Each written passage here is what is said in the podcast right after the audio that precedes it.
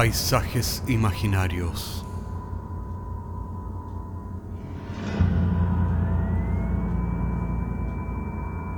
Una producción Cortés Rojas.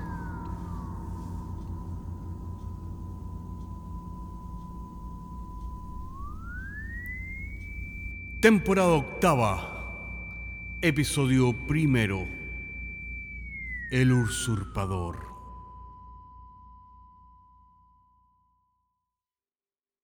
Bienvenidos a esta, la octava temporada de Paisajes Imaginarios. Ha pasado mucho, mucho desde nuestro primer episodio con el funeral del tío Alfredo. En aquel entonces, en aquella época, de la pandemia. Pero el mundo sigue girando y seguimos descubriendo más y más de lo que se esconde detrás de la puerta. Y ese es el objetivo de esta temporada. Así que en el episodio de hoy seguimos revisando grabaciones antiguas, olvidadas, del doctor Antonio Felmer, tal y como nos las ha hecho llegar su hijo.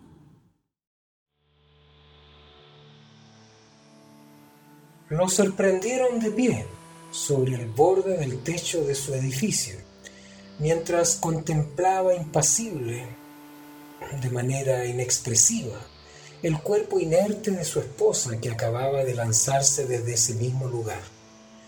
Al parecer, este hombre quería seguir su ejemplo. Se encontraba totalmente desorientado, su mirada estaba vacía. En ese momento llegó la policía. Las declaraciones del hombre en cuestión eran tan incoherentes y confusas que luego del interrogatorio de rigor terminó siendo evaluado por un psiquiatra, el cual determinó que el sujeto en cuestión padecía un episodio psicótico.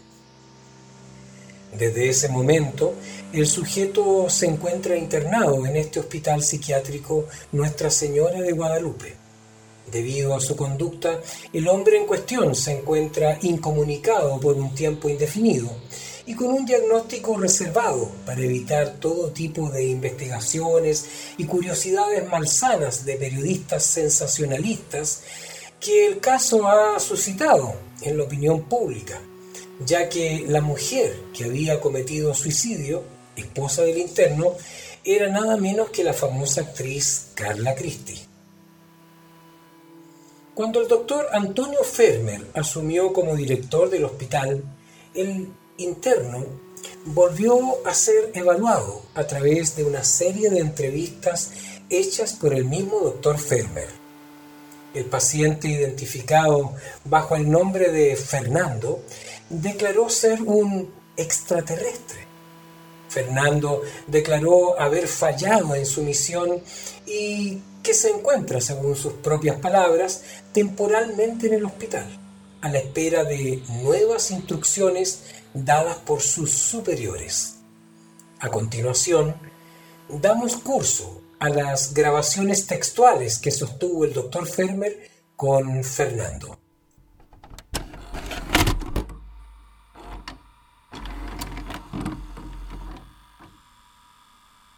Déjeme ver eh, aquí en estos papeles y de acuerdo a sus declaraciones, usted afirma ser una entidad no humana que se encuentra temporalmente en nuestro planeta para dar término a una misión especial. Así es, doctor Fermer. ¿Podría usted, Fernando, explicarme en qué consiste su misión? Por supuesto, doctor. Nosotros somos observadores activos de la humanidad y estamos vivamente interesados en el comportamiento humano. Desde algún tiempo nosotros imitamos sus reacciones basándonos en nuestra increíble e hipersensible capacidad de empatía. Nosotros somos capaces de imitar a la perfección cualquier conducta humana. ¡Qué interesante, don Fernando! Me imagino que ustedes están interesados eh, selectivamente en ciertas conductas específicas que han acaparado su atención, ¿o me equivoco? Así es, doctor. Usted es muy inteligente. Nuestras investigaciones han concluido que la forma más adecuada para poder absorber alguna conducta o conocimiento humano es a través de una relación profunda y prolongada entre dos personas. Dicho de otra manera, las relaciones de pareja son las que permiten traspasar más eficaz y fielmente toda la información que nosotros necesitamos.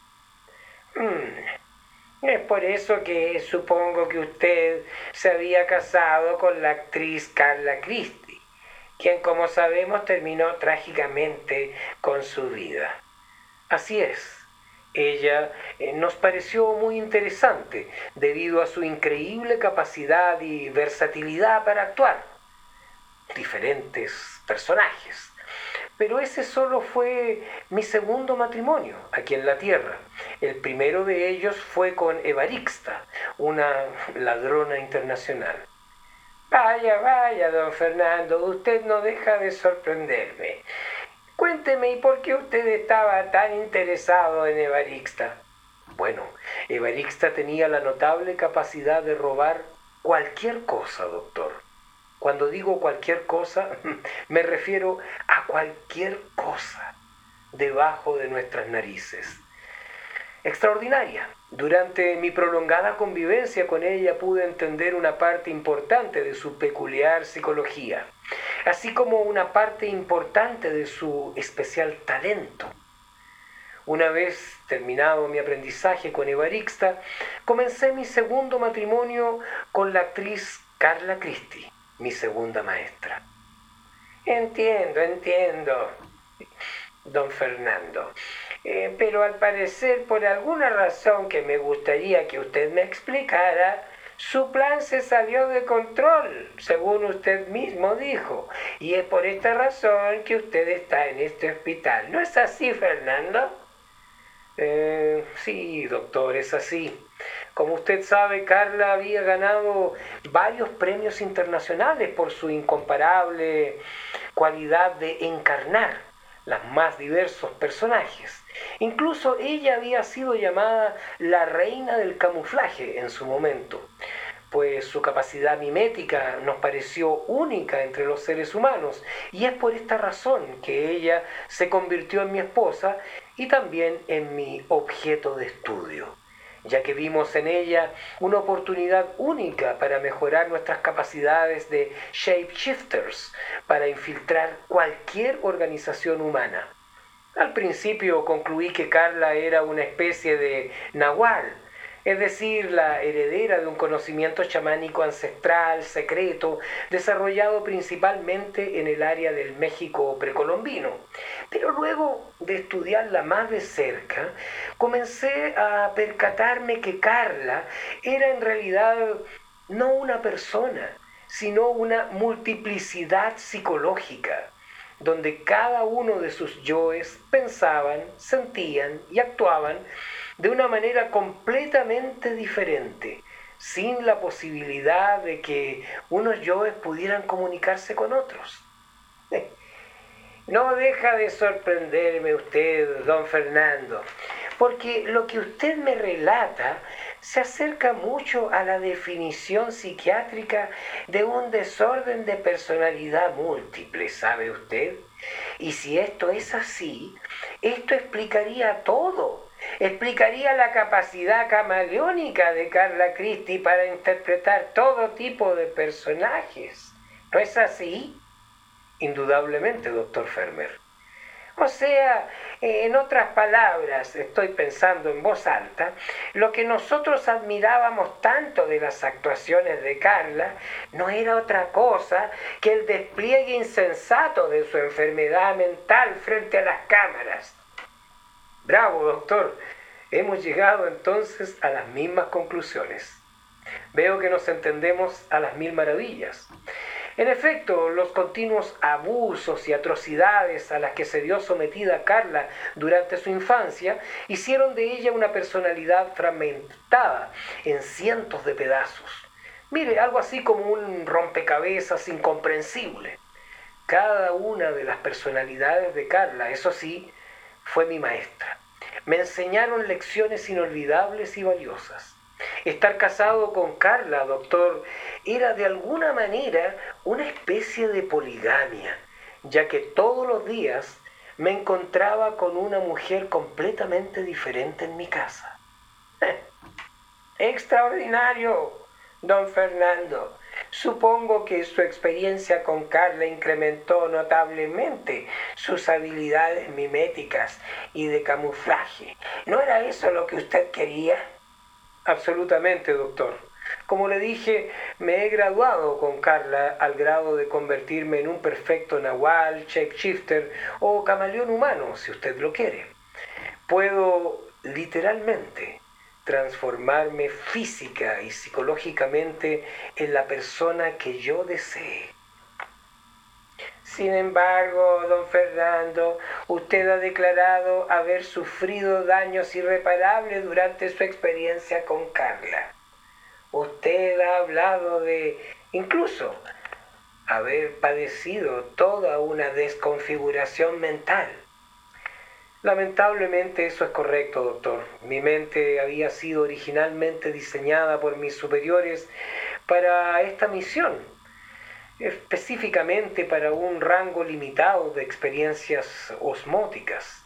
Pero mucho me temo que la proximidad con Carla fundió mis fusibles, por decirlo de una manera entendible para usted. Digamos que en estos momentos me encuentro en su hospital a la espera de una nueva configuración dada por mis superiores, algo así como un reseteo o nueva programación. Bueno, bueno, don Fernando. Concluiré la sesión de hoy diciéndole muy a cabalidad que, mire, está más allá de mis facultades el cuestionar la veracidad o falsedad de sus afirmaciones. Solo me limito en esta primera instancia a analizar la coherencia de su relato, el cual por cierto es impecable. Espero verlo nuevamente, don Fernando. Esperaré con impaciencia nuestra próxima entrevista.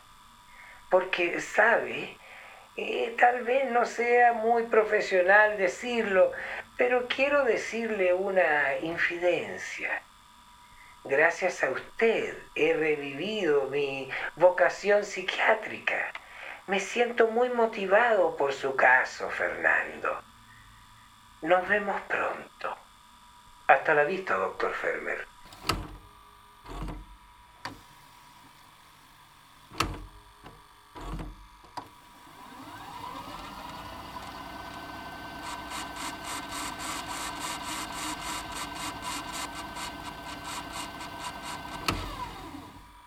Esa fue la última vez que vi a este curioso paciente.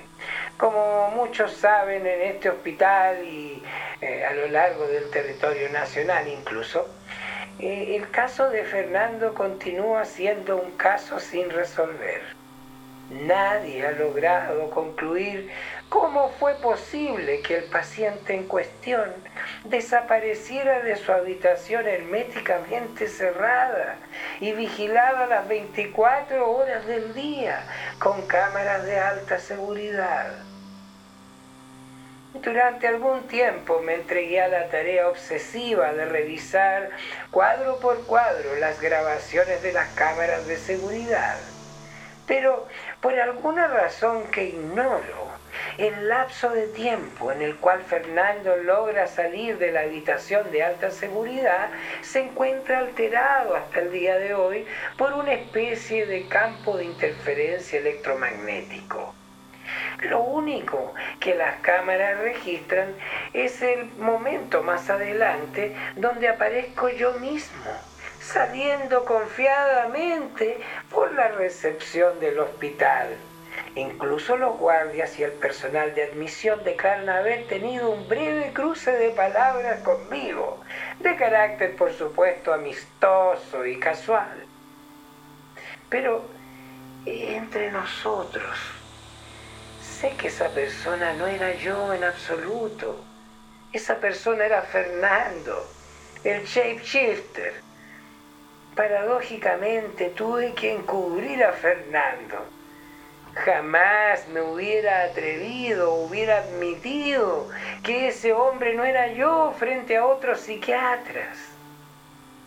Ustedes deben entender que obviamente en una institución de salud mental no me podía permitir que mi equilibrio y sanidad mental fuera puesta en tela de juicio. En otras palabras, concluyo diciendo que en la vida hay ocasiones en las cuales la verdad no puede ser procesada por todo el mundo.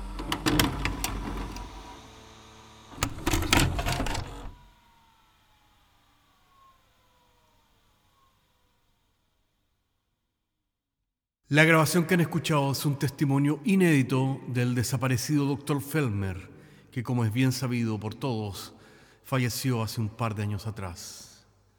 Fuentes fidedignas en todo caso han comentado de que se lo ha visto casualmente caminando por el centro de Coyhaique. Nos vemos la próxima semana.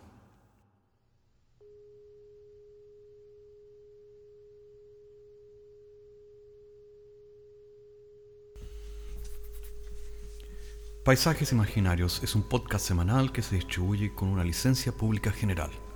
Puedes encontrarnos en iTunes, Spotify o donde quieras que escuches podcasts. Contáctenos a paisajes.caco.cl. Hasta la próxima semana.